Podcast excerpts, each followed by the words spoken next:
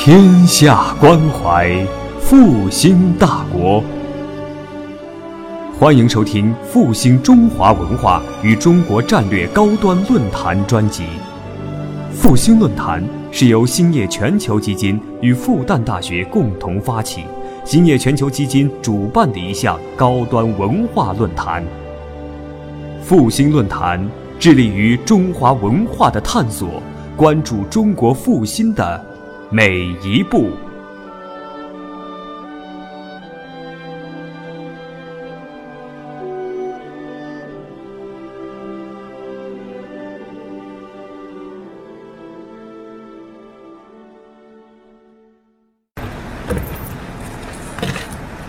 那，大家午安，久等了。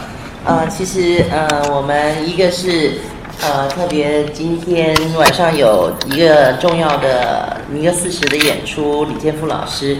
那么我也是刚刚才从北京飞抵上海。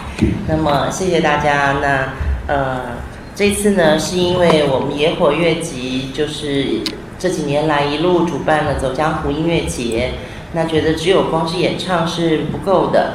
要把台湾的音乐带给更多希望了解的朋友，所以啊，我们在每个城市都有一个演讲的一个一个安排。那么，听台湾爱唱歌，都在讲台湾流行音乐的故事。那么，我们先让建富大哥来跟大家呃讲一下开场白。嘿，大家好，我是李建富。那很高兴有这个机会到这边来跟大家聊一聊我们过去成长的一些。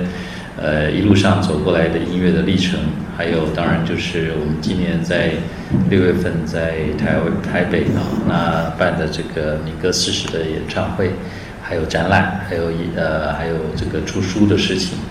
那这个呃，待会儿呢我们就一问一答。那假如各位有什么问题呢，最后也可以一起来跟我们聊聊，好吗？嗯。好的，那么呃。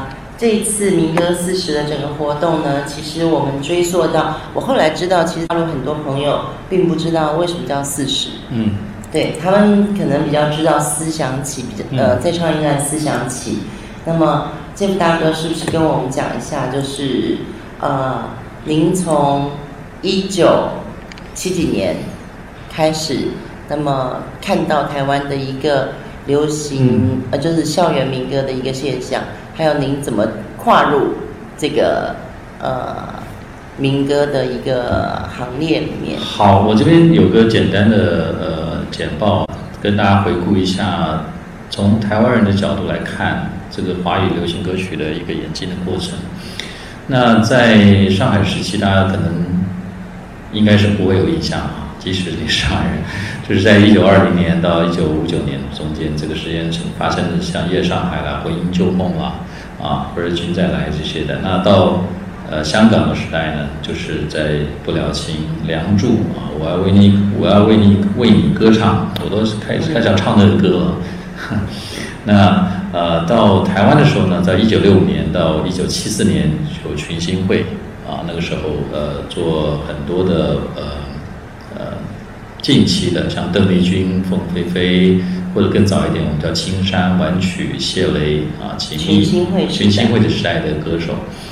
那后来呢，在一九七一年的时候，金中视开始做一个呃呃台湾的叫中国电视，他做了一个电视的节目叫金曲奖啊，不是现在台湾的金曲奖，是电视节目的金曲奖。对，那这个节目呢，是一个戴了帽子的呃。就是您看到右边这个右上角这个图的女生叫洪小乔，她主持的节目。那中间呢，她就做了一些创作的歌曲。那创作的歌曲呢，就呃比较曲风比较清新啊。那然后就引起很多人的注意啊。那这个在群星会时代呢，就是真正唱或者作作曲作词的，他是比较几位大师级的人物啊。那人数比较少，像刘家昌啊、左宏元啦啊，这个呃，熊荣贤做过这段历史，所以所以说非常厉害，做过这段的历史的研究，不是不是在那个时候。对对 对，左宏元、刘家昌，然后呃，孙怡老师、庄如老师，对，对对。可是到洪小乔之后呢，开始慢慢有一些鼓励，就是年轻人可以自己创作自己的歌啊，那。这个爱之里跟牵挂就是那个时候的呃比较代表最早的民歌时期的，就还没有到真正还没到真正你进入到校园对对民歌的时候对，，就等于开始有一些不同的创作了。对对，牵挂大家听过吗？没听呃听过的举手。哎，还可以。数着蜻蜓半边的白云，我离开哒哒哒哒哒哒哒哒哒哒哒哒哒啊。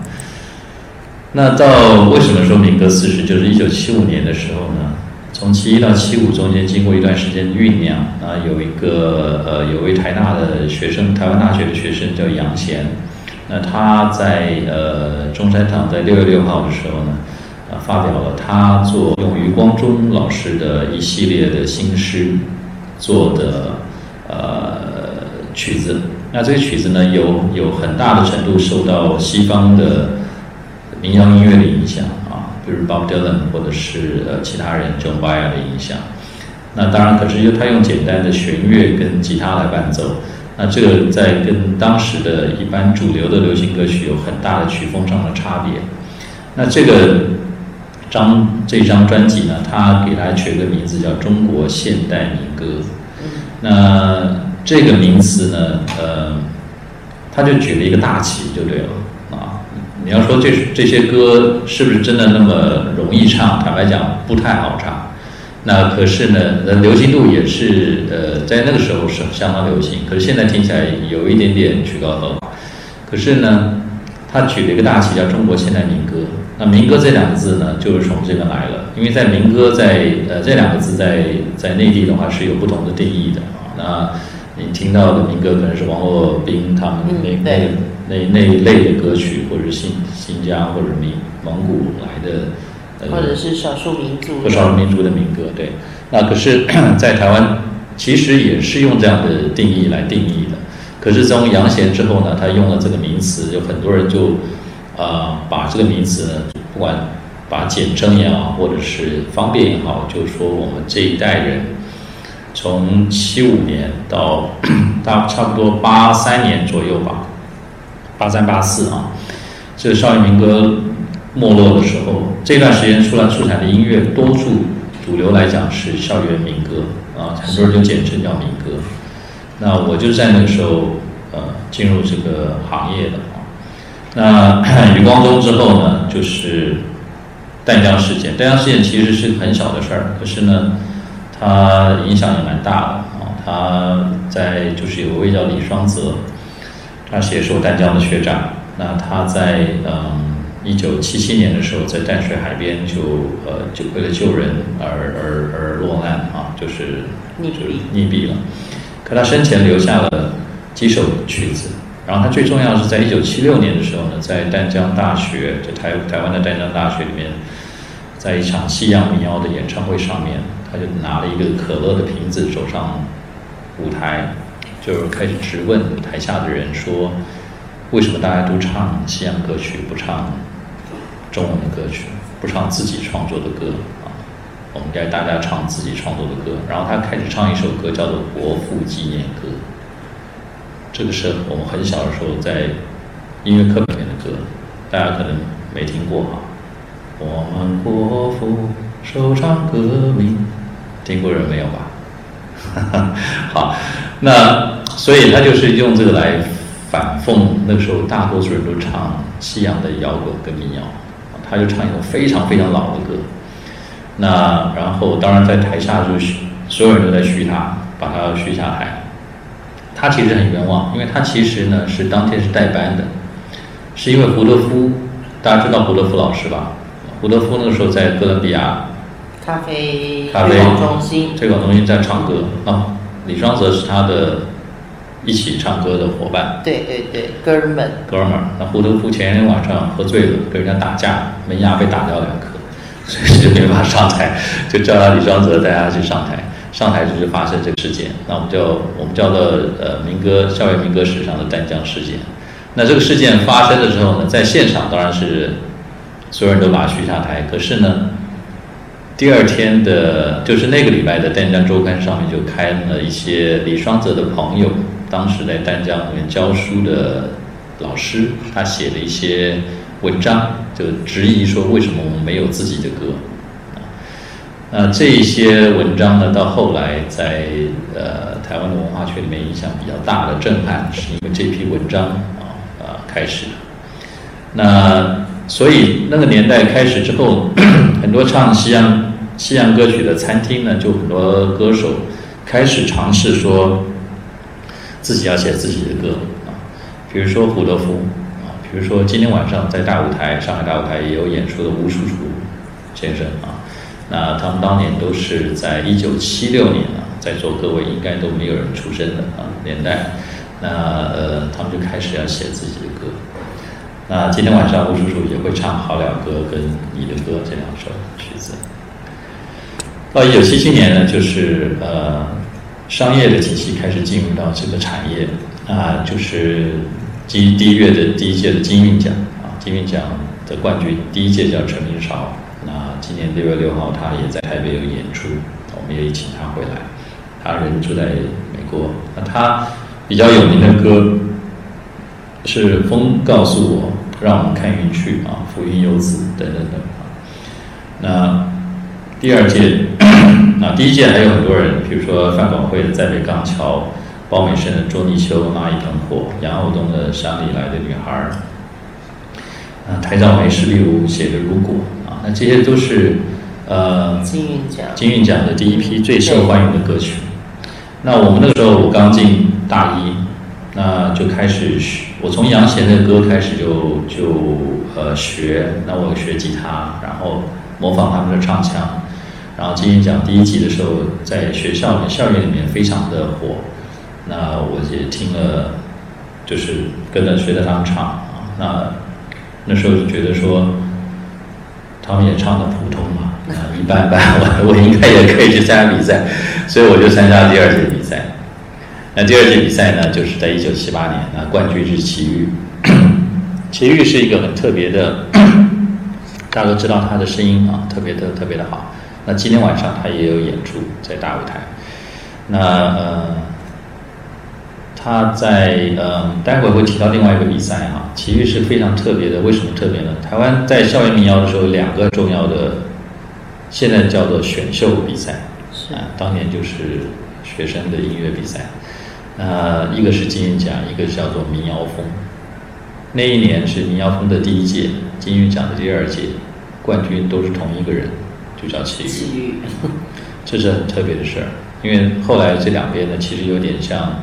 是一个良性的竞争，两边的歌手在有点彼此较劲儿。可是呢，这一年的冠军是两边是同一个人。他后来在，因为在在比赛的时候有一个评审是李泰祥，他当场听到齐豫的声音，他就觉得非常非常的惊为天人，所以很快就请他呃，就是跟着李泰祥，等于收他做徒弟啊。所以后来齐豫唱的大部分的歌都是李泰祥写的。那包括橄榄树、春天的故事啊，啊，你是我所有的回忆，或者是走在雨中，很多很多无数欢颜啊，这个非常经典的歌都是李泰祥的作品。那我也就是这一届啊，所以所以这边提到李泰祥，先略过好了。第二届就是包括我自己，《龙的传人》，这是我后来出的专辑唱片。那跟现在的选秀其实有一点差别，就是我们我们入选之后呢，就开始录一张合集，啊，合集呢，他看哪一首歌在市场上受到欢迎，然后再请这位歌的歌的的歌手呢出来出专辑。所以我唱的第一首歌叫做《归》，然后呢，啊，过了半年之后就出专辑叫《龙的传人》。那呃。龙珠川唱片的里面有一首歌叫《机缘》，大家听过吗？很多人听过，这个非常奇怪的，因为这首歌在台湾是没有人听过的。可是，在内地我们是上广播节目，大家都问我《机缘》这首歌，然后觉得非常的莫名的，不知道为什么，好像是有一有一段时间在小学课本里面有这首歌。那这首歌其实是个儿儿歌一样的东西，啊。那王梦玲是没有参加金韵奖比赛，可是她的呃《雨中寂静》《阿美阿美》都是相当有名的啊。那她其实没有参加比赛，可是进了我们第二届的金曲奖的专辑。黄阿成是我们另外一个好朋友，现在很遗憾他已经过世了。那木吉他，呃，是那一届开始出来的。木吉他里面有一位老兄叫做李宗盛，他就是从这个时候开始进入到呃真正的职真职业的一个对环专业的环境。对对。那另外一个优胜的团体叫旅行的三重唱，这里面有位老兄叫做童安格，啊，都是那个时候从这个比赛出来的。第三届叫做金韵奖，就是王海玲，那他是冠军王海玲，那除了就是忘了我是谁记啊，那比较有名的像郑怡，郑怡其实没有得到名次，可是他呃，他声音太特别，所以他后来出了一首歌叫《月情》。到后来进入到流行歌坛，除了小雨来的这时候，啊，后面一一系列的呃呃这个好听的流行歌曲，所以这是当年郑怡跟马一中跟王心莲三个人出的一张合集，那这也是相当有名的一个合集，像《风中的早晨》应该在这张合集里面出的。这个 郑怡的历史也很有趣，后来出唱片的第一张。专辑唱片的制作人 本来是侯德健，结果就是小雨来的正式头是时候这首歌，那时候还没有这首歌啊，哎谢谢。然后呃，侯德健做郑怡的专辑做制作人，筹备了一段时间，他有一天到香港，然后就非常没有任何理由的就跑到大陆来了。然后所有人都觉得非常的呃惊慌失措，不知道怎么办。那唱片也放在那边，放了一段时间。后来呢，没有人能够接下去做。那那时候的唱片公司的呃经理人呢，就是也是这次我们编我们书的这个作者叫杨佳。杨佳他就找说，那我们是一个新人，这个新人叫李宗盛，他在录音室里已经混了很久。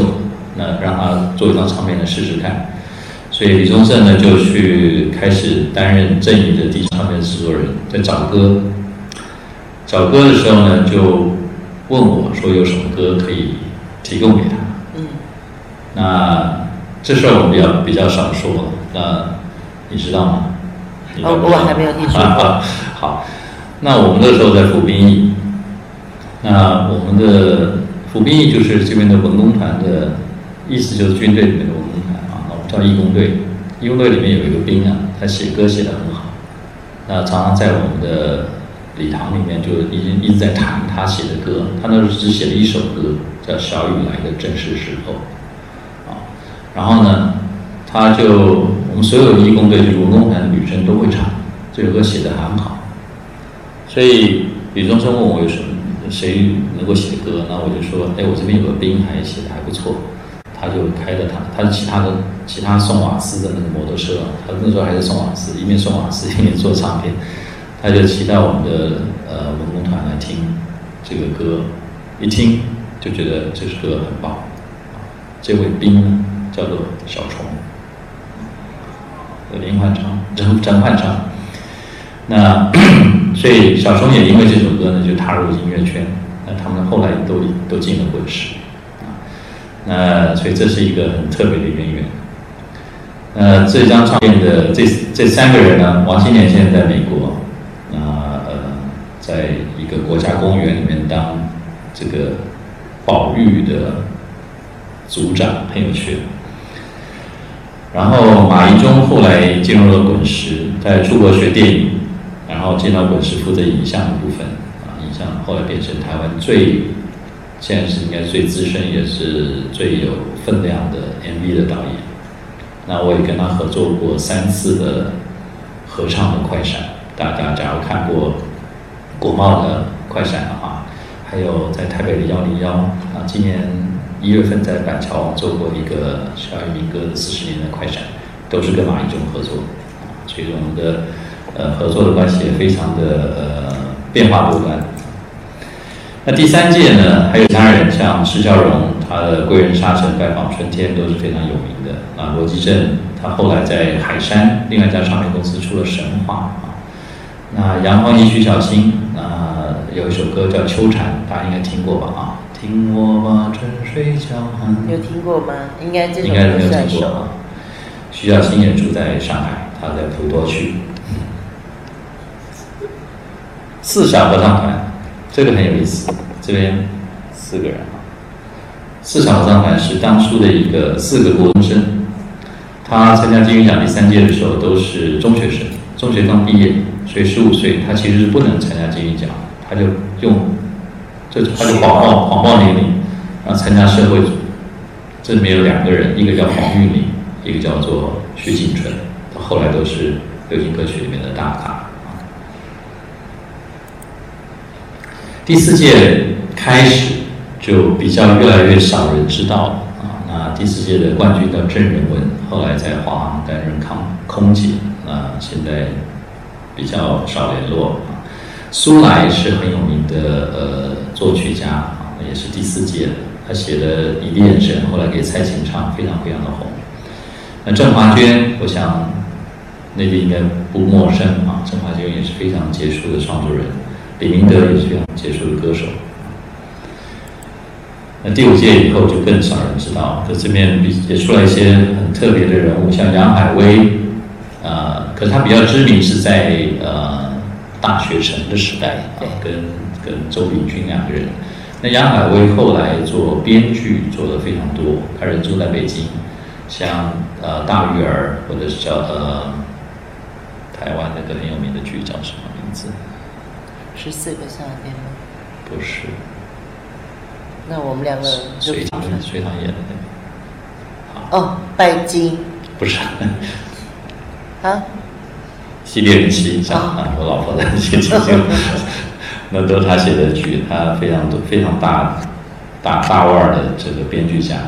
那于台烟现在还在唱，姚大伟后来也进入到演艺圈啊。对，那我刚刚讲到海山，就是另外一另外一个派别啊的民谣风。呃，奇遇叶嘉修，叶嘉修其实是民谣风比赛的评审，而不是参赛者。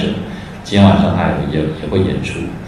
林诗达是个很特别的呃作曲家啊，那他写了很多很很好听的歌啊。小乌鸦陈鸿明啊，那呃，他也写过很很棒的歌啊，像《被遗忘的时光》就是他写的。那后来独唱组后来有李丽芬，呃，第二届的时候，这里面最厉害的当然就是后来大红大紫的蔡琴啊，这是第二届民谣风。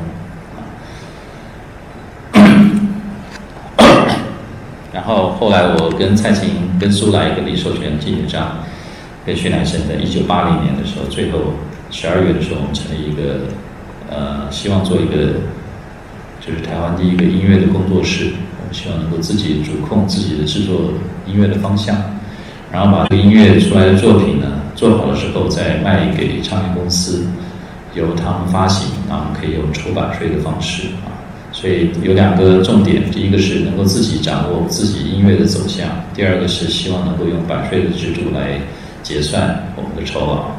因为早期啊，我不知道现在内地的状况怎么样。早期的时候在台湾的时候，其实到现在为止，大部分的闽南语的歌还是用这个方式，就是就是买断，就是一张唱片你拿多少钱，你歌手拿多少钱就多少钱，你的歌曲也都要卖给唱片公司。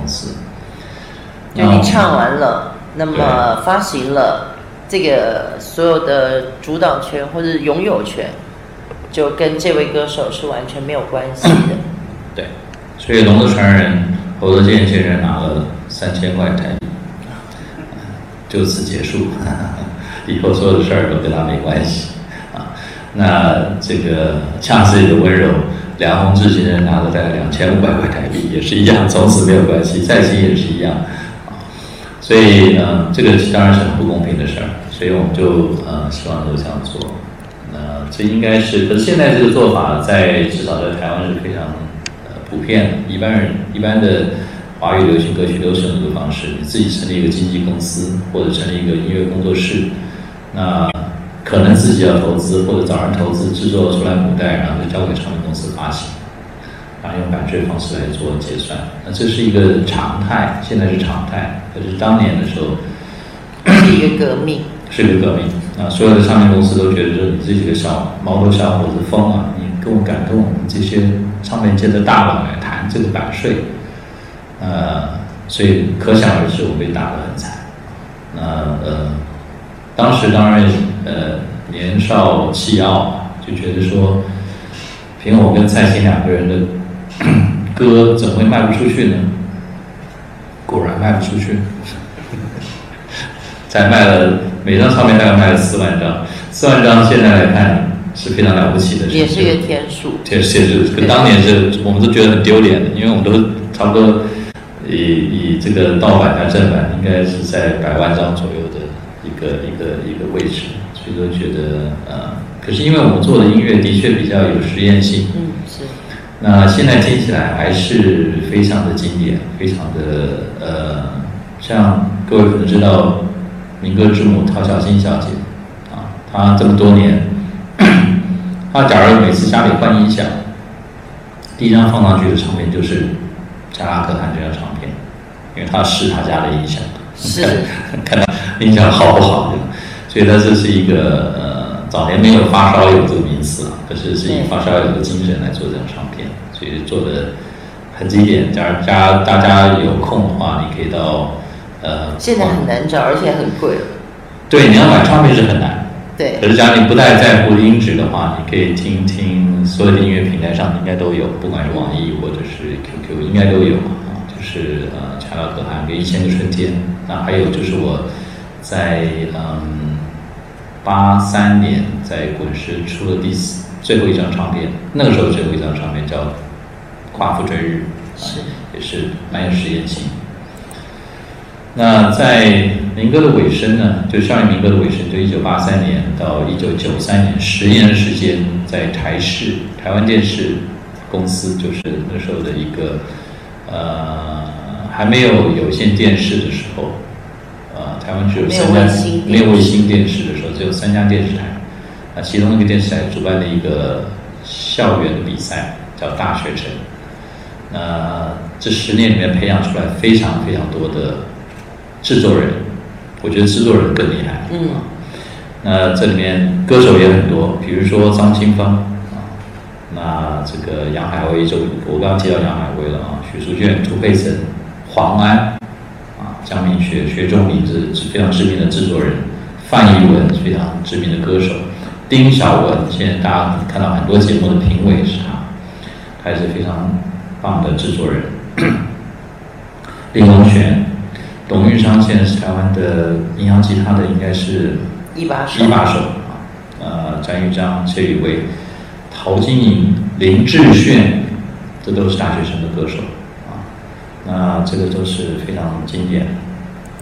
这大概是回顾在校园民谣的历程当中，就经过这三个大的比赛：民谣风、金韵奖跟大学生，那应该是带动了。呃，整个华语流行音乐走到下一个下一个时代的一个重要的关键。那这个时代所产生的歌手也好，制作人也好，对于两岸的华语音乐都有非常非常深远的影响。侯德健在在呃八二年到八一八八二年到大陆来以后，他带进了很多新的录音室的一些想法啊。对于这边的制作环境有非常大的深远的影响。那李宗盛、李寿全 他们带过的徒弟都是非常多的人，在现在还在内地在持续在音乐界工作，所以他们的深远的影响都是从校园民歌时候开始。那这个是大概给大家做个介绍。对，我觉得在呃听李健富。讲台湾校园民歌的这个故事，尤其是这三个大的呃重要的音乐奖项，其实它就像摇篮一样，摇出来许多非常多刚刚讲的创作人、制作人，哦，生活幕后的这些呃大老板们。对大老板，对对对对，就是好几个大老板，好几个大老板们。吴叔叔后来做飞碟唱片的老板。对对对，然后那个其实最早的校园民歌。呃，巡回演唱会跟滚石文化，对，那个时候滚石杂志，其实滚石唱片最早是一个杂志社。那么，呃，就是办了很多的校园民歌演唱会，那他们慢慢的也就酝酿成为一个有唱片公司形态的想法。那么除了这些之外，歌手、创作人、大老板们，然后还有重要的一个就是台湾好像在从从这个地方就找到了呃很多种不同歌的元素。对，对多元化，因为我觉得就是创作的人多了啊，不像刚刚刚提到，就是在全新会时代只有左宏渊那几位大师啊，所以刘家昌他们写歌，可是创作人多了以后呢，他就开始有不同的面貌的歌会出现。所以李宗盛写的歌有李宗盛味道，梁鸿志写的歌跟马兆骏写的歌，通通都不一样，而且这每一个都是天才。对，而且他们好像还有一个很重要的特色是彼此相融，对，并不排斥。比如说马兆骏，他可能写《微风往事》，但他可能幕后做柳文正的唱片。对，对，这个在其实这个时代啊，我觉得尤其呃，就是 M P 三开始以后，好像我们都会讲那个呃，音乐界就是这一挂那一挂，呃，就是会比较会有分路线。可是我觉得在台湾校园民歌那个时期出来很多的优秀的音乐工作者，那么其实好像反而自己是心胸开阔的。嗯，对，就很像呃李宗盛可能从瓦瓦斯行之子对吉他很有兴趣，于是，在明明星工专嘛，对不对？他那个时候就是应该没毕业。对，没有毕业，就是他那个时候搞一个呃一个小乐团，然后参加了金韵奖比赛。那他从那样子的一个角色出身，其实好像我那个时候有访问您过，在金韵奖的唱片最红的那几年，其实木吉他和呃乐团一直是主要你们校园演出的伴奏，对不对？呃，应该不是主要，不过应该也扮演过很多角色，因为那时候都大部分人都是一把吉他上去上去唱，对。然后呢上去的时候呢，那时候的观众非常有容忍度非常高的，吉他哥上去的时候再去调音，调个五分钟音才开始演出，大家不觉得怎么样？那可是，一把吉他毕竟也是比较单调。那木吉他是真正是有有人弹贝斯，有人弹吉他，有人弹 banjo，那比较像一个 band 的一个感觉，所以他有时候会帮很多人伴奏。对对对，就是有伴奏，所以 其实李宗盛从这样子的一个什么都肯干，对，然后什么都愿意尝试，到后来有终于有一个机会可以做到比较更靠近流行的这个专辑《正义小雨来的正是时候》。对，哦他在录音室里面要下，呃，李宗盛在在录音室里面，我亲眼看过他下过非常多多的苦功。他那时候跟陈志远老师，陈志远是过去这四十年来最重要的台湾最重要的编曲大师。那百分之我估计百分之六十到七十以上的歌都是他编的。经典的经典的歌。那各位可以想到的《天天天蓝》啊，太多了。最后一页最后一页都歌都是他编的歌。那嗯，大家听过《天天天蓝》吗？对不对？天天天蓝，潘越云写的歌。可前面最前面一开始是一段小提琴的独独奏，你知道吗？那那个那个独奏不是写曲人写的，是编曲人写的。啊，那个都都是很经典，乐器也是一开始那个琵琶，那不是写曲人写的，是编曲人写的，很很很经典。写曲主要是写写整个歌的结构，对那么前奏、间奏、尾奏这个部分呢，或者整个编曲的架势是编曲人来做决定的。对，那呃小李那个这小李就是李宗盛啊，他们是跟着陈志远在帮他做抄分谱，因为他一个总谱写出来，他要分给不同的乐器来来来配嘛。他就从抄谱的过程，那很辛苦、很很复杂、很细节的一个事情，他们学到非常多的，不管是制作也好，曲呃歌曲的安排也好，他从从这边打下非常扎实的基本功，然后开始发挥他自己的创作，所以这个呃都不是简单的事情。是嗯，对，所以在呃一九七五年到今年的二零一五年，这个整整四十年，就是从杨玄一九七五年六月六号中山堂的那一场演唱会开始论起。但前面有很多酝酿期，有也有酝酿期的故事。那么，但一九七五年六月六号杨璇这个中国现代民歌的演唱会之后，其实台湾就整个拉进来了一个呃校园创作，还有知识分子。那个时候他们都是大学生，那么呃颠覆了。其实我有时候会觉得，那个我从小我可能听到的也还是流行歌曲、靡靡之音这种哦。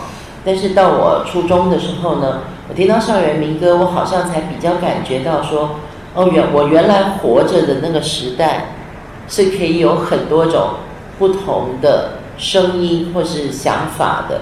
比如说我是女生，我听到呃女孩为什么哭泣，对我来说我就有认同感。那我听听到龙的传人，我可能啊可以感受到我父母来自于中国。那么我是龙的传人，就是我开始发觉我是谁这个东西很重要。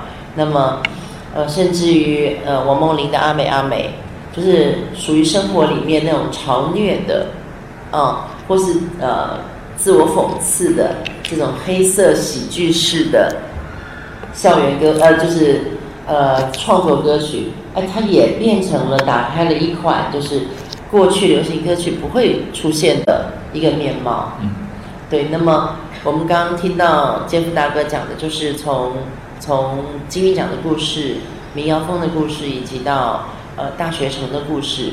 大概大学城结束就是一九八一九九三年结束。这其实，在校园民歌来讲，它在我觉得在八三年就差不多到一个结束尾声了。对，因为到后来的时候，嗯。其实马世芳就是陶小新的儿子，他非常非常棒的一位呃这个 DJ，或者是他做非常多的音乐研究。那他认为呃天水是这个校园民歌最后的天水乐器，我们说两张唱片是最后力挽狂澜之作。我们当然没有那么伟大，可是就是说到那个年代就已经有一点就是强弩之末一点的感觉，因为这个整个曲流行歌曲它就是一代一代的曲风。那群星味时代有群星味的的味道，啊，校园民谣有校园民谣的味道。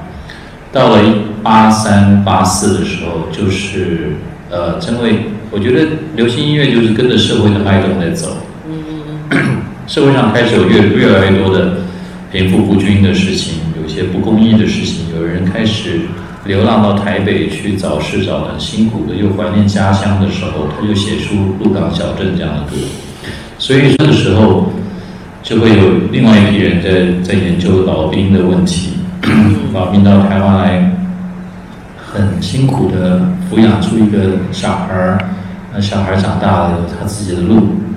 老兵在在辛苦的过程当中，他会呃呃，有时候小孩不懂事啊，做反抗，可他回首一看，他就会写到写出来《酒干倘卖无》这种歌啊。所以大作社，所以那个时候就是一个抗议跟反省的年代。进来的时候，就会有罗大佑跟苏芮的出现啊。那这个时候曲风已经不是校园民歌，不管是民族情怀或者是花花草草、乡间小路能够能够满足的。所以他曲风到那时候，到八四年的时候就改了，改到经济环境开始又又比较好的时候，到九零年代就是。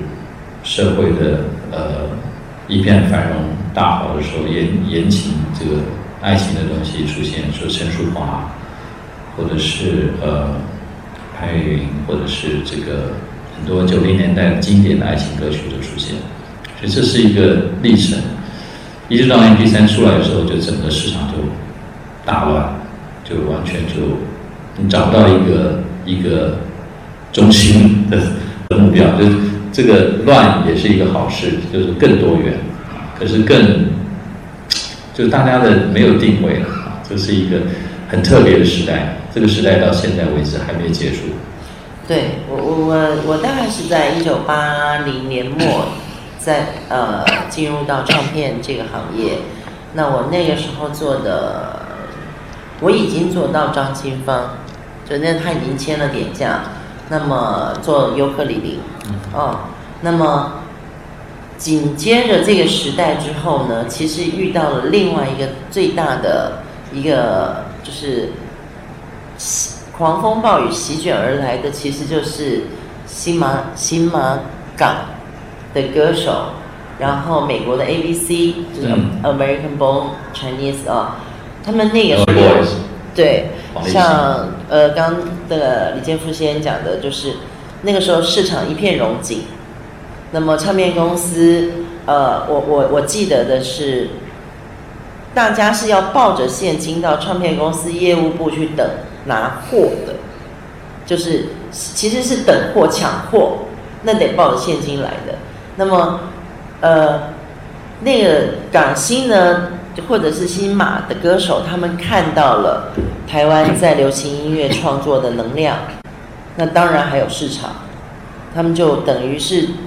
大家都投身到台湾的流行音乐里面，希望找一席之地。嗯，对，所以其实那个时候港星有非常优秀的声音，比如说林忆莲的《爱上一个不回家的人》，叶倩文《潇洒走一回》，那么呃林子祥、郭富城，其实他们全部都是在台湾的呃创作人的制作安排下，就是塑捏成他们后来被你认识的样子。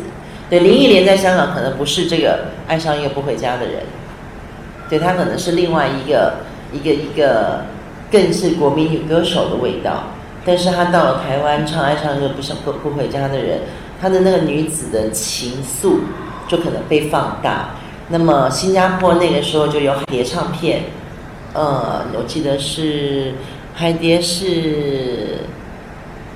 后来是阿杜跟林俊杰，嗯，他们早期有陈洁仪，对，陈洁仪也是非常早进入。你们听过陈洁仪吗？对对对，陈洁仪应该是第一位香呃新加坡的歌手来到台湾发展的。那马来西亚的歌手就比较比较呃拉的时间更长，就是呃从九零年代中阿牛这样子的创作型歌手，以及以及光良品冠。到梁梁静茹，对，谢谢最近才出来。对对对，所以呃呃，A B C 型的歌形态的歌手，当然 L A Boys 是最早的，可是到目前为止最努力也最具有代表性的还是王力宏。啊，谢谢。对对对，就是呃，我觉得王力宏他还是一个非常追求音乐理想跟认同。对，他就不是只是在舞台表演上做一个嗯表表演型的歌手，他一直非常努力做音乐性的歌手。所以在九零年代这样子的一个时期里面，台湾的所谓的在地的音乐，滚石飞碟哦，这么有革命性、实验性的公司，其实遇到了一股洪流。那股洪流就是太多人很想来台湾发展，那么。也刚好在那个时候，一九九五年，国际唱片公司也都进来了，就是希望并购台湾的唱片公司，能够作为一个一个华语的重镇。那那个时候不仅是人多，也出现了钱多，嗯，那也出现了各种各样的歌型，也多也更多元了。比如说 L A 带 L A 是带来的可能是。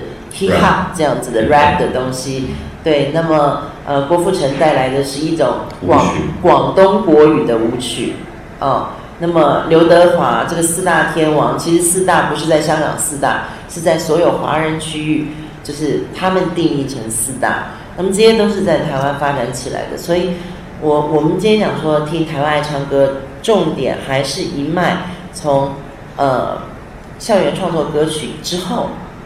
它产生了更多种无数的变化。那当然，我们讲说滚石飞碟为什么重要？滚石它是由滚石杂志办了这么多校园的歌曲演唱会。那么滚石的呃飞碟的老板吴楚楚先生是民在民歌西餐厅档表演档数最高的，对表演档数最高的一个民歌手。我听说他是在开了飞碟以后还继续。还是在民歌西餐厅，他到现在还在，每个月唱两场。对他到现在还在唱，我觉得真的在爱音乐的这个过程里面，即便他曾经当过唱片公司的一个大老板，可是今天他还是最高兴的事情，应该还是就是回到他喜欢的那个小舞台。同样，昨天我们在后台排彩排，嗯，就他一个人抱着吉他从头弹到尾，一直在弹，弹一些西洋经典的民谣。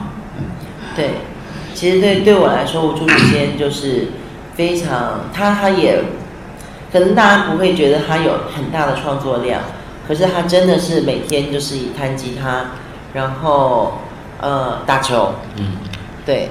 就是他的生活状态是非常简单的，我觉得这是一个我们今天简约的去把台湾的流行音乐的脉络去跟大家分享。那么，呃，现在的时间是三点五分，对不对？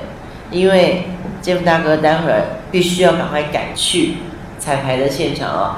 那么，呃，杰夫大哥在后来，您好像就是。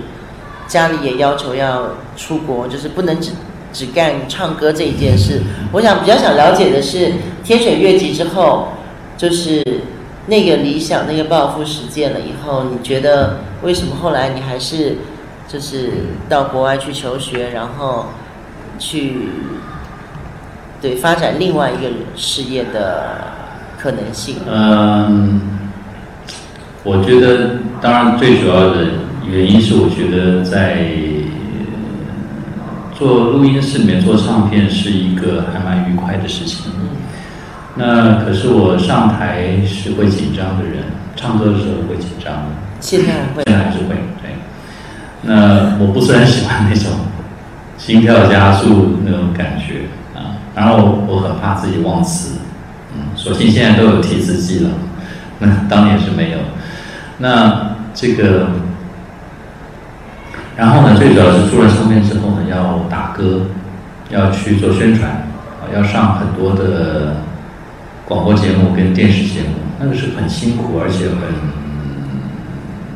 其实有一点点枯燥的事情，因为你在一直在重复讲一件事情，而这件事情，坦白说不一定是完全是自己的心声，因为有时候是唱片公司希望你讲的事情。那这个，而且去做早年的电视台做宣传是上的节目是一般的综艺节目，嗯，啊，那综艺节目电视台的反应对于整个音乐的反应是比较慢，就他还在停留在综艺综艺全新会的年代的就是讨好观众的一个。那 所以我去上节目，穿个牛仔裤，没有化妆，抱个吉他。那旁边可能坐的是崔台青，你知道吗？不，大家可能不知道他是谁，可是就是很大一代妖姬，就是非常漂亮，画的非常好看的这个穿着大礼服的的歌歌星。那导播也觉得我格格不入啊，连我都格格不入，像蔡琴更是格格不入。是啊，是。那所以这个。就是对民歌手来说，上综艺节目是一个很辛苦的事情，而且录影的时间很长。大家可能不了解现在电视节目的制作情况，现在都是电脑在做，所以可以用非线性的方式，就是我可以先录一段，然后再我们再后续再剪。早年是是是，好像在跑一个袋子一样，实际上这就这真的就是一个 beta 袋子。所以这袋子是一个 sequential，是线性的。我前面没录完，我后面不能录的，懂我意思吗？所以说我在那边可能要等十一个小时才能录我那三分钟的歌，三分钟的歌，我觉得实在太辛苦了。这什么日子？这不是工作啊！所以拿几百块的收了，我觉得太没有意义。所以我就觉得还是去找一个对时间运用比较有效率，而且我能真正看到我的付出能很快有回报的工作。所以后来我还是进呃 IT 这个产业，啊出国念书念 MBA，然后去进了一家呃这个全世界最大的 IT 的顾问公司，现在还是呃艾森哲，那 在那边工作了九年，九年当中其实我还是偶尔会来唱歌，啊唱了一些连续剧的主题曲，像《金花烟云》，早期的《金花烟云》啊，不是不是后来赵赵薇演的，那呃。守着阳光守着你，对对对，啊啊，守着阳光守着你是我当兵时候呃录的，后来参加一个很也是很盛大的活动，那就是当年有一个，因为要破除盗版、修改著作权法，所以唱片公司一起发起一个活动，叫做啊明天会更好。更好。啊，所以就参加了那个活动，就录了一一一一句歌歌词。可是那个很好玩，因为一直流传到今天，还是很多人会回来看那个视频，啊，很有意思。呃，所以中间还是会回来。然后一到一直到一九九六年，我离开我的顾问公司，开始在广播电台做事的时候，才又录了一个新的专辑。所以中间隔了十几年。所以在这个在今年民歌四十的活动里面呢，我刚刚看到那个，呃，对，那个这一本专书，这本专书其实我一直鼓励建夫大哥，就是我们一定要在内地出版哦。呃，现在应该已经至少四五刷了。对，这个这本书哦，在台湾卖一千五百块，这是打完折，这打完折的金额定价是两千块，两千块台币啊，就差不多三百块、三四百块人民币。那这是很大一本书，是一个影像书，像是是一个图片影像书。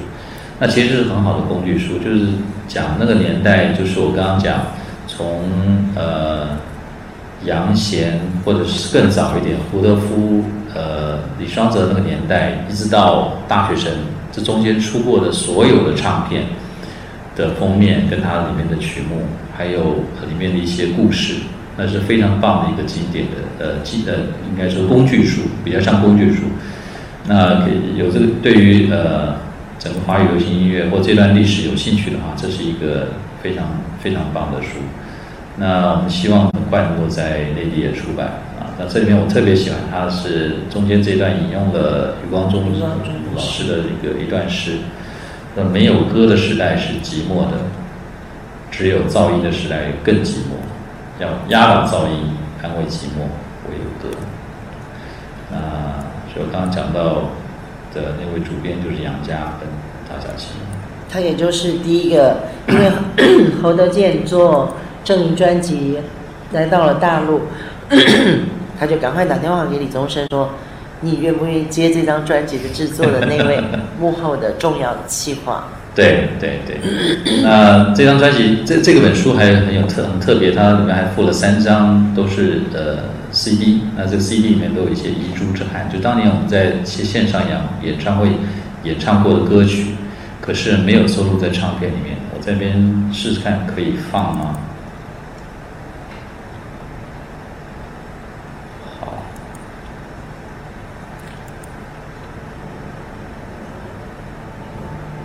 哎，可以。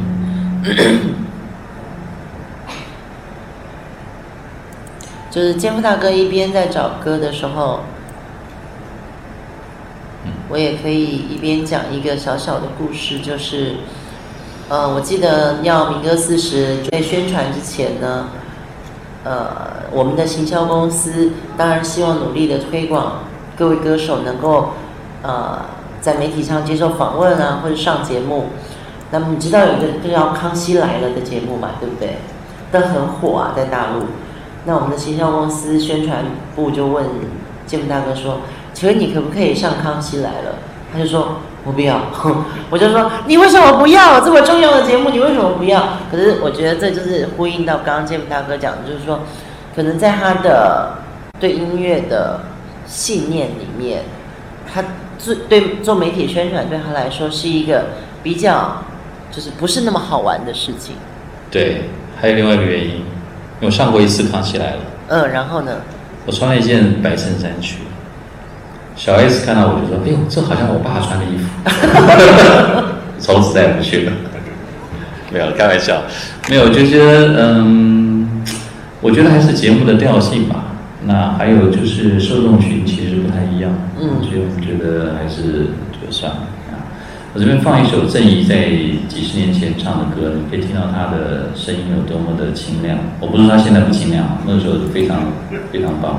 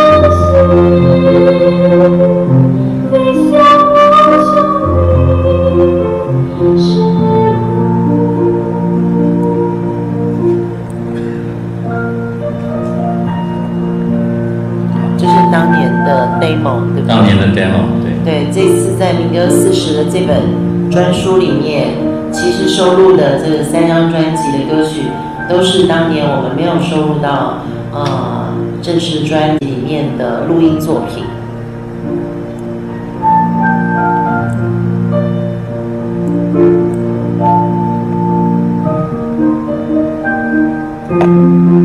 也有李宗盛的歌，也有洪德健的歌。对，可是李宗盛的我没有带来。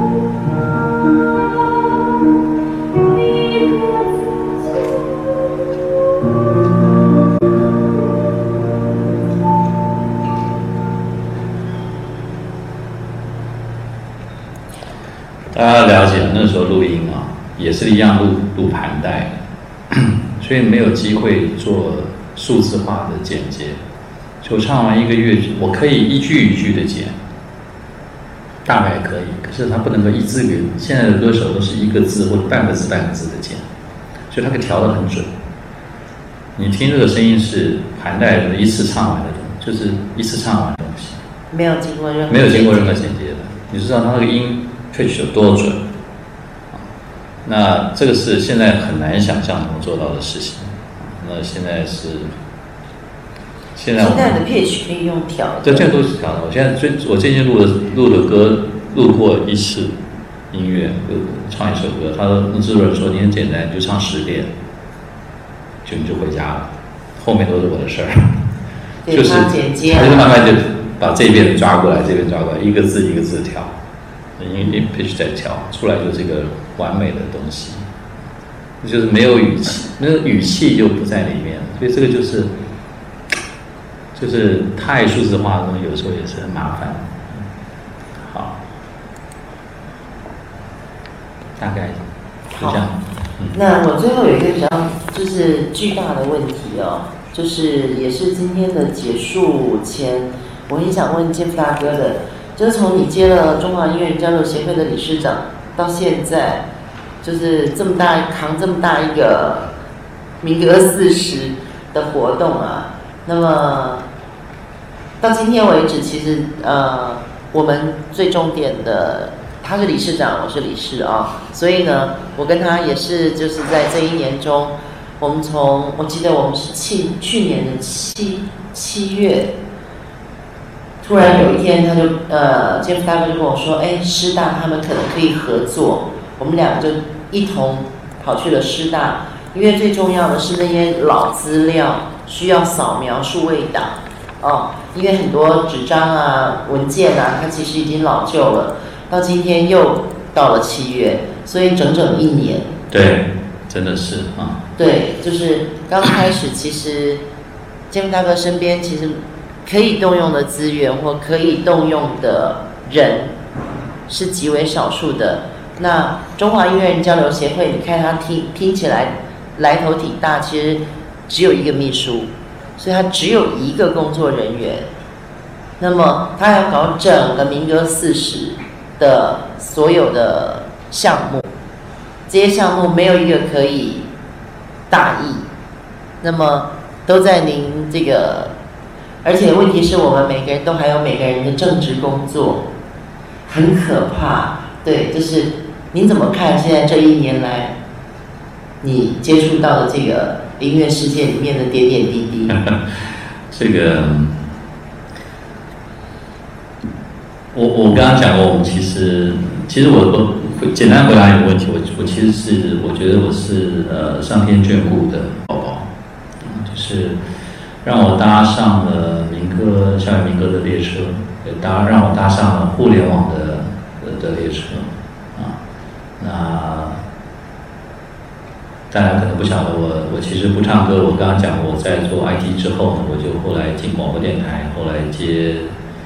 接新浪的前身啊，新浪前身台湾叫华源生活资讯网，在台湾的总经理，后来我做雅虎的总经理，然后来做很多的创业都是跟互联网相关，所以我搭上了那个变那个那那那个浪潮，然后嗯，我可能在其他地方也讲过，就是我觉得我我做过去的三十几年的职场上的训练，不管是在。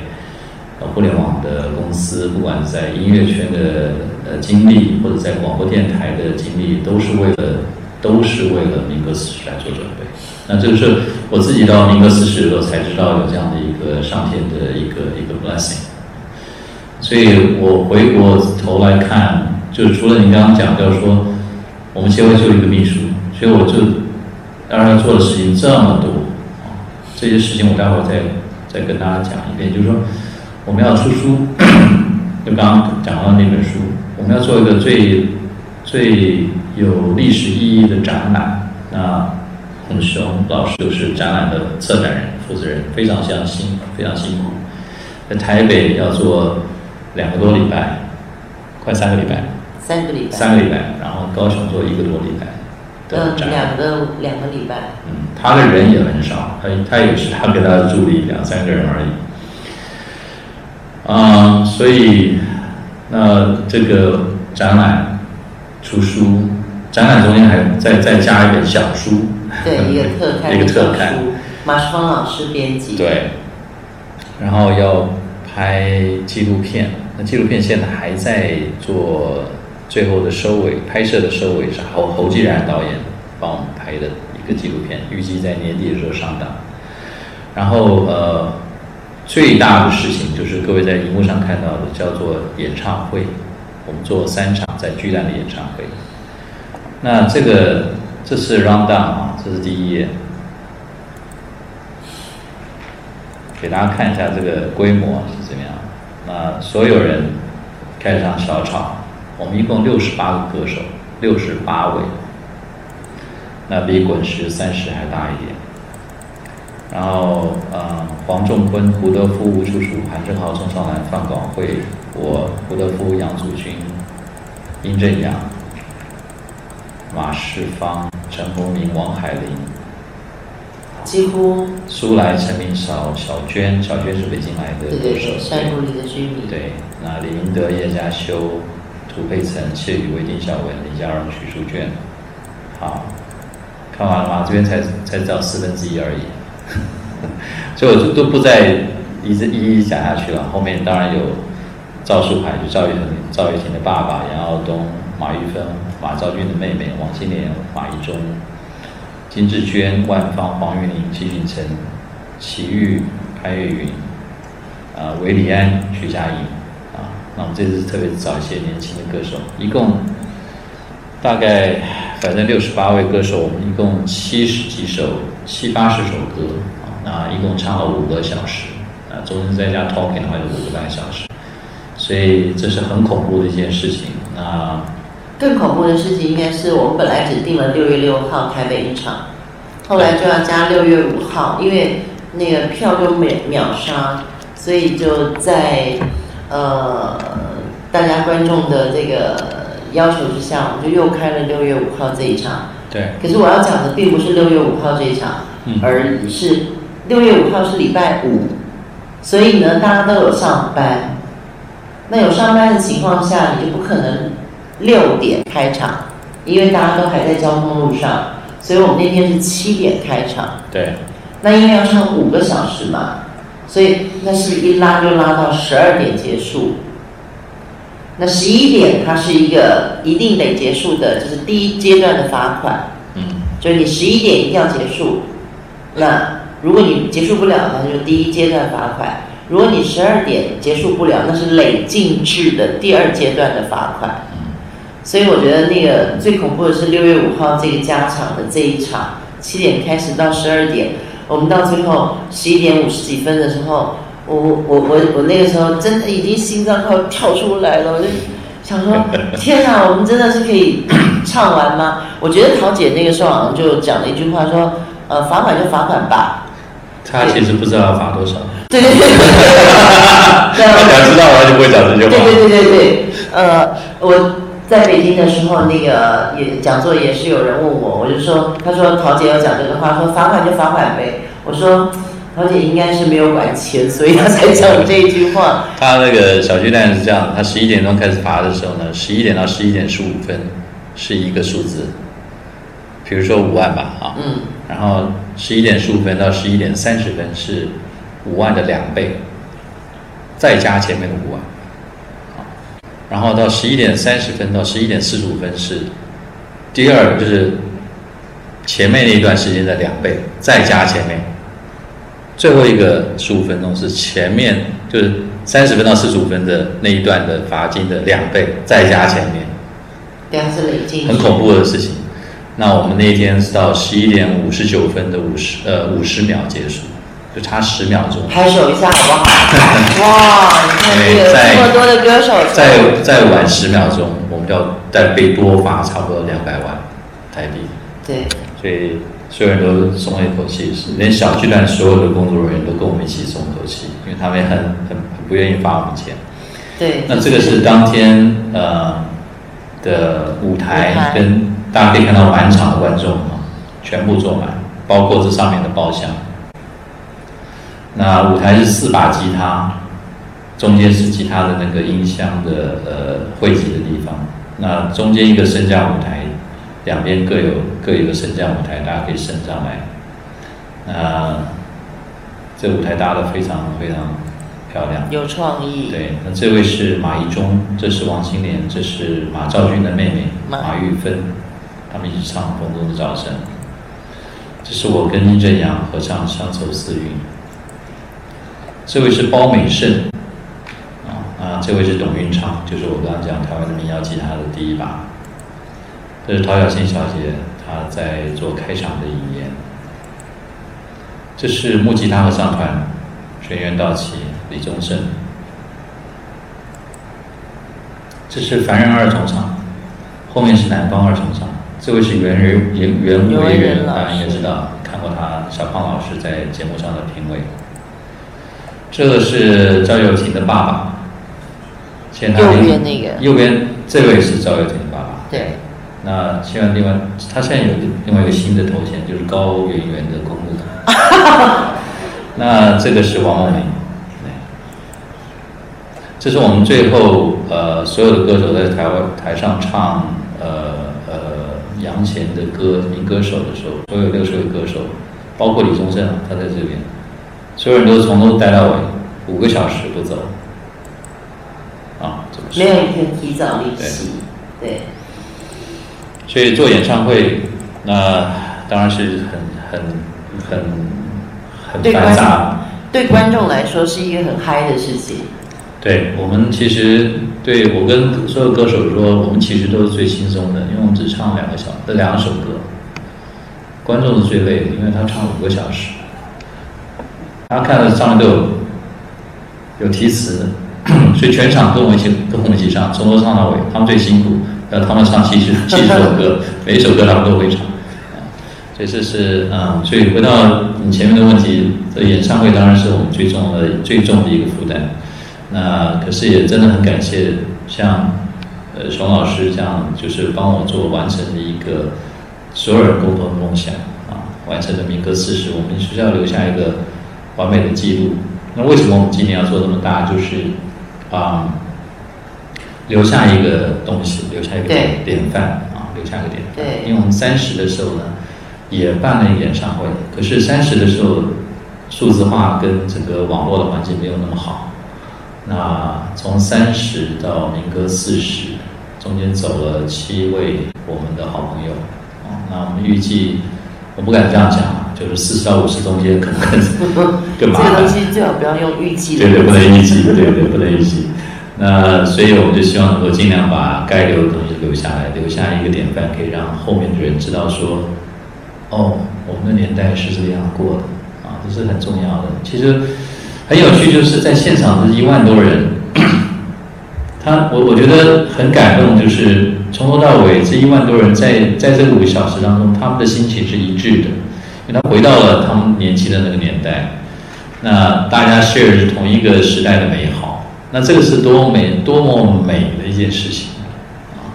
那 很多人在脸书上给我们反馈，就是说，好不容易你们办的活动，让他可以跟他的子女啊，炫耀，我当年也唱过歌，我当年也迷过一些歌手，我当年也有我喜欢的歌，那并不输于你今天喜欢的苏打绿或者五月天或者是谁啊，我当年也追星过啊，所以他他们小孩才第一次发现说，哎，你我我爸妈妈也听歌啊，也是追星族，对，追星族，所以这对他们的对他们的呃第二代的之间的一些沟通也有一些共同的话题，我觉得这是很有趣的事情。对我对我自己来说，就是看到协会从从零哦，我讲的零可能就是我没有真正一个团队，到呃长出来这么多呃项目，我觉得每个项目它的我们都是先从信念开始做，我们不是因为先有了钱才去做。呃，我我我觉得在我刚 Jeff 大哥讲的，就是在我做的这个展览里面，比如我自己后来就会觉得，展览不能只是展，展一些东西，展一些老东西，或展一些老老的乐器。我们在展的里面怎么样让它更新、复兴起来？这个这些真实的故事。于是我就那个时候好像就跟你提了，就说我们是不是要放一个演讲在周末？你知道放演讲在周末，这当然是一个很美的事情。可是当一个周末要有四位演讲人，而且这四位演讲人要各自有各自表述民歌时代故事不同的人选的时候，那就是一个很可怕的开始。对，比如说用学术的理论去看校园民歌时期，跟请蔡琴来谈他是怎么呃样一个民歌手。以及李宗盛来讲蔡呃来讲民歌的故事，就是后来我发觉我做的不是展览，我做的好像是一个立体的一个一个一个民歌的回顾，包含他们到今天呃他们在怎么看民歌时候的自己，对，所以呃就是我很希望这个纪录片出来的时候，其实有一个部分可以让更多的。就是现在在座的各位或者喜欢民歌的人，他更能感受到那个真情感。其实我那天你在纽约，嗯，我在台湾，然后你还问我说：“哎，蔡琴现在怎么样？那个演讲？”然后观众就我就用手机录了一段观众跟李健夫问好，就微信给他。那么其实蔡琴那天在现场是唱到，讲是讲到哭出来。我觉得，这对观众来说，你可能这辈子你听到的蔡琴都是唱歌，唱歌。对。可是你没有听过他心里的那个纠结的情感，但是他在那个演讲里面，他把纠结的东西哭着说出来。对我来说，我觉得这个是这次展览里面，虽然前面我觉得特别辛苦是。不管从预算、场地、扫图、找音乐资料、整理黑胶搬来搬去，然后开始画这整个图像，它要长成什么样一个流行款式？那再请到这些人物、大人物们，他们可以来现场，真心的去讲这个故事。我觉得这个是一个挑战，也就是老师讲的，就是我们要留下一个东西。嗯，对，那个东西是很其实是刻印在我们心里面的。那我们希望把这个刻印再刻印在再一次的可以在就是喜欢民歌的朋友当中。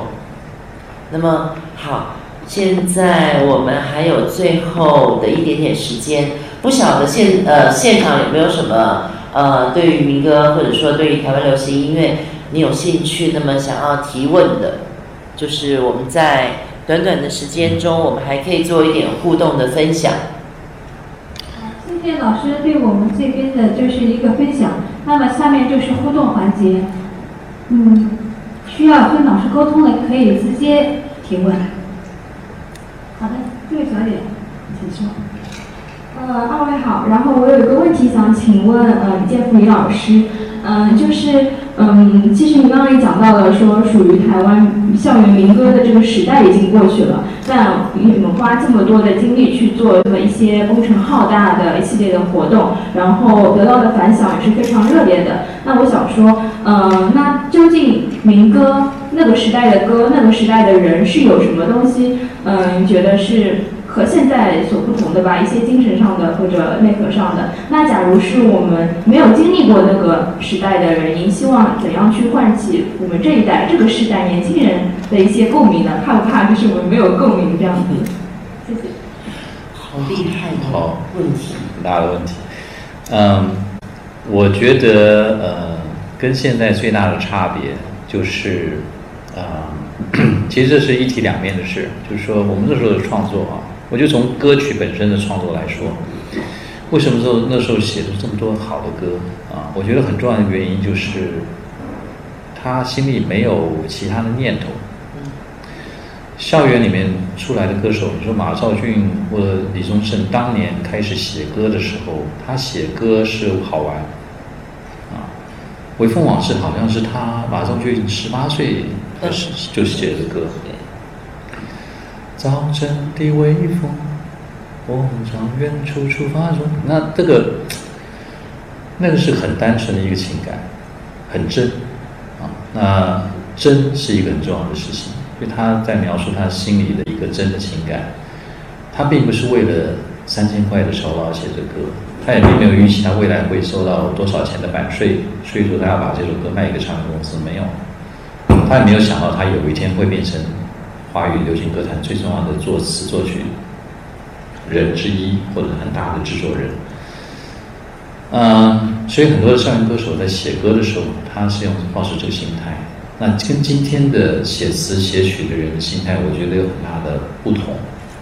今天会想到，哎，我这首歌要卖给谁？哪个歌手适合来唱我的歌？我所以我可以卖给哪个唱片公司？那，嗯。我觉得那份真已经没有了。那这是一般现在在写词的人、写曲的人的问题。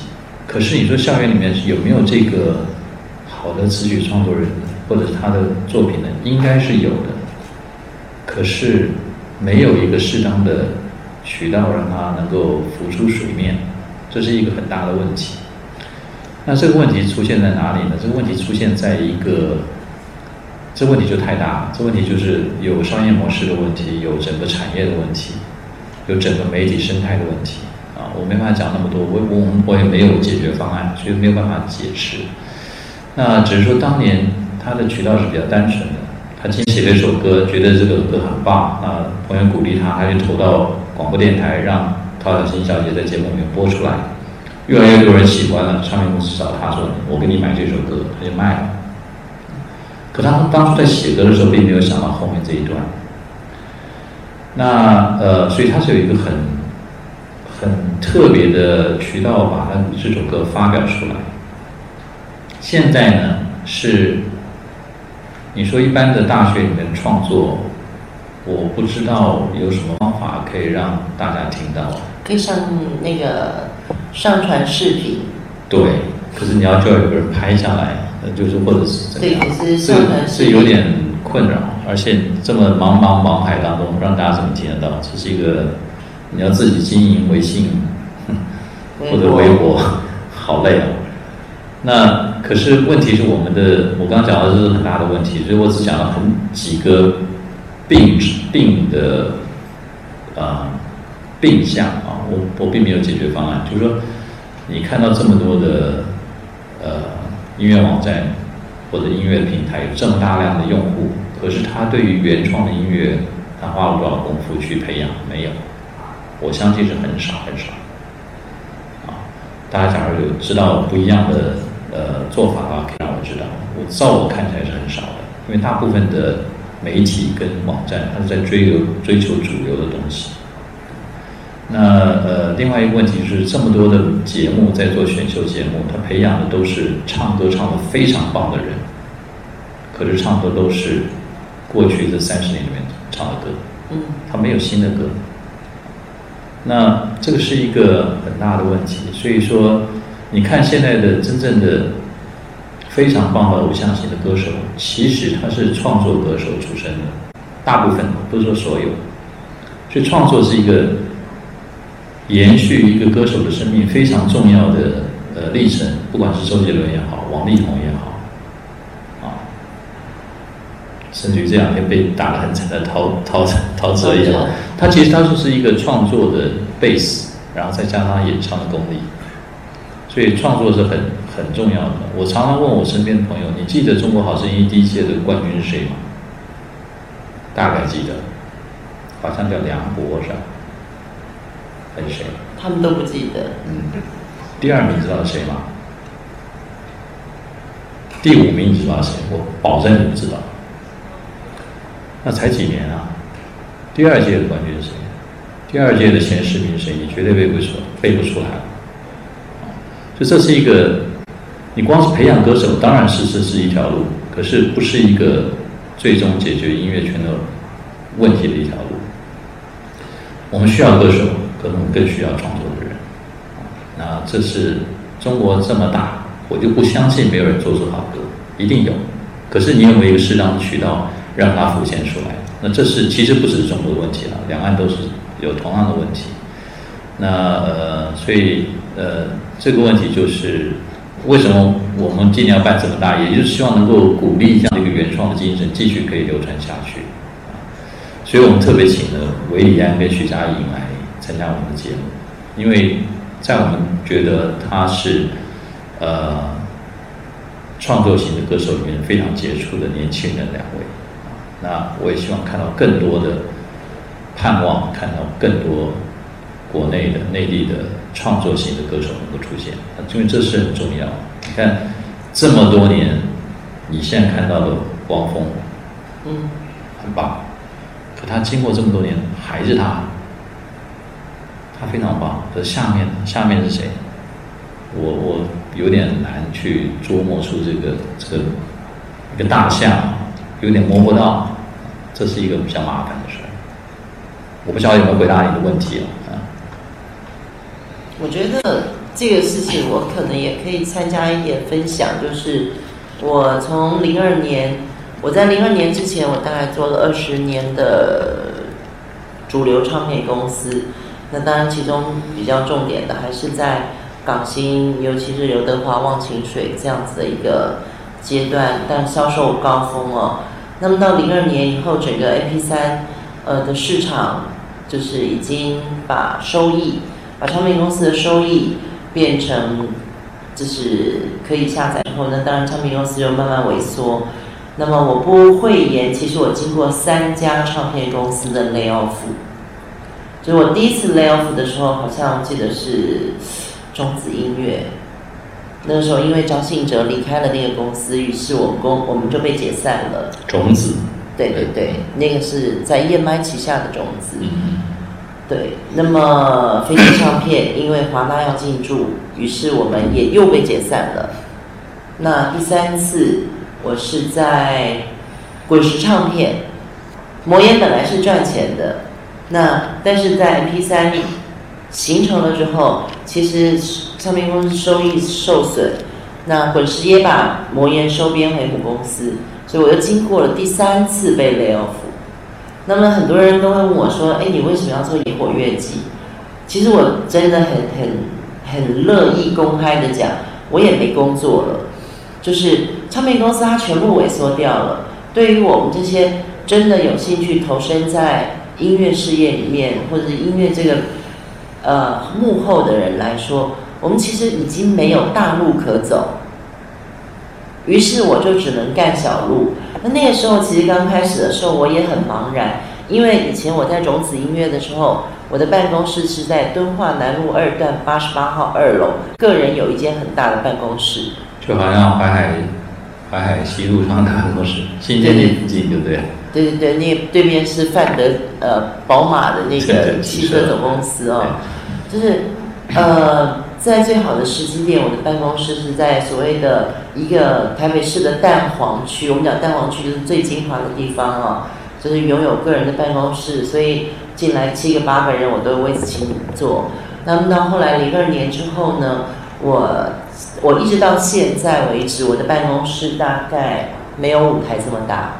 跟里面放四个人，包含我是四个工作人员。那对我来说，我觉得经过这个转折哦，我我觉得就是为什么我野火乐集这几年好像陆陆续续在呃出版上或是在音乐的这个演唱会上面，我很希望做很多事情。其实就印证了肩夫大哥刚刚讲的，找不到渠道。我完全找不到渠道，就是说哪一个媒体你认同这整件事情的信念？那么，呃，其实我我我，如果以我自己是一个呃这个年纪的人来说，我我其实可以不要不要着急去做音乐这件事情，因为回过头去，家里是让你富裕安康的，可是你就会着急说，音乐这个行业现在。或者一首歌带给我们的震撼，哦，就是杰夫大大哥刚刚讲那个真呢、那个真心的真，其实那个东西不见了，那个东西其实是钱买不到的。我必须要讲，就是那东西真的是钱买不到的。那呃，我我我也可以相对回应，就是刚刚这位观众朋友，就是呃您的问题，就是说，其实还是有人在做，但是。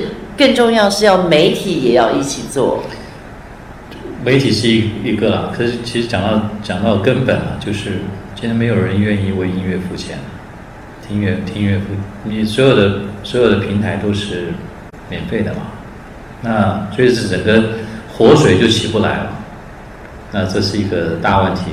那我想在座各位听音乐都没有付钱，就很少人去买唱片了。你今天上 QQ 也好，上网页也好，上呃。虾米也好，都是不要钱的。那这个这怎么办？他那些他腾讯也好，阿里也好，网易也好，他们赚的是资本市场的钱，赚的是广告主的钱。广告主的钱并不会分到创作人身上。是。那这个怎么办？呃，可是我今天不可能要求，说或者不不管说一天之内，或者一年之内，或者甚至十年之内，要求所有。内地的啊，八亿、十亿网民，每个人开始付钱去听音乐，这很难的嘛。这个东西已经没有办法，这已经没有办法走回头路的事情，所以这是一个无解，这是有点有点无解，这是有点麻烦。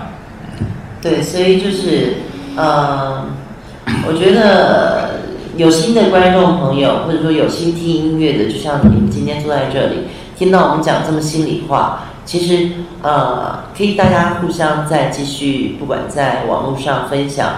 我觉得，我我其实有听说，就是中国在版权的观念上，其实有越来越健康的建设性的做法。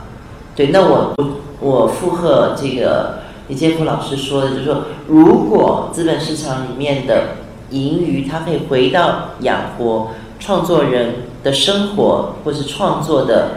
呃，收入的话，我觉得好歌才会出现，它就不会只是好声音。嗯，对，因为我们有一百个好声音，却没有一首好歌的时候，那你会找不到那颗心掉在哪里？还有没有什么样的问题？这一次机会，请大家好好珍惜啊！这个机会。好。呃，我这里有问题问一下李老师。因为李老师的这经历非常传奇，既是一个非常著名的音乐人，那同时也是一个在这个商业上也非常有成就的。那我们知道做音乐是非常感性的一个角度，那呃是追求这种美感。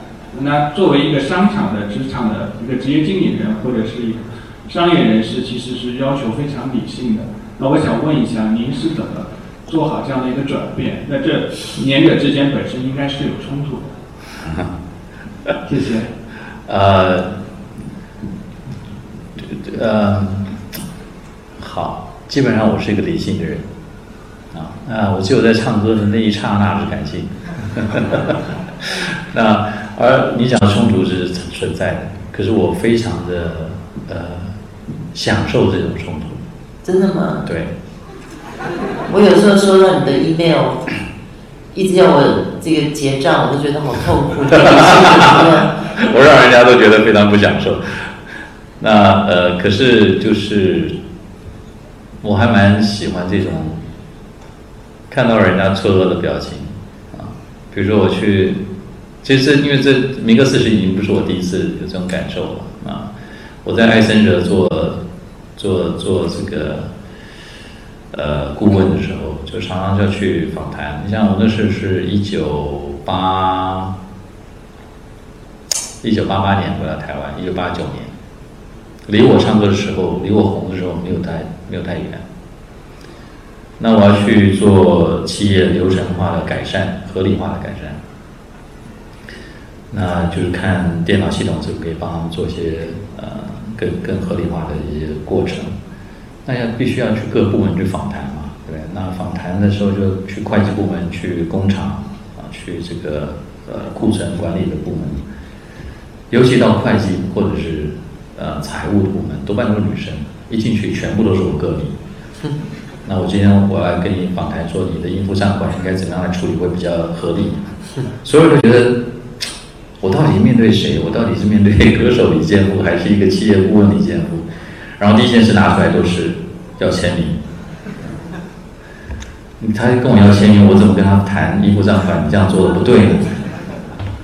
所以这是一个很很吊诡又很冲突的角色。可是我觉得我很高兴，我觉得看到他们的脸色，我觉得非常的那种突兀的脸色，非常觉得我还蛮 enjoy 这样。那现在这次民歌四十也是一样，我们去谈赞助，我说你。你花一百万，花两百万，你可以拿到多少面旗子？你可以再拿一百个摊位。人家想，你是歌手还是干嘛的？你怎么跟我谈这个事儿？我觉得很奇怪。那我就觉得，哎，很好玩，这样。那嗯，所以这个事情就是，我觉得我人生当中，我在也许在追求的就是一个多元性吧。啊，那这个。能够在不同领域碰到不同有，大家的思考逻辑是不一样的。那我觉得这是一个很有趣的事情。那其实我很鼓励很多人都可以往比较多元化的方向在走，因为人生是呃时间并不长，你要能够在不同的领域有不同的呃接触，是一个非常愉快的事情。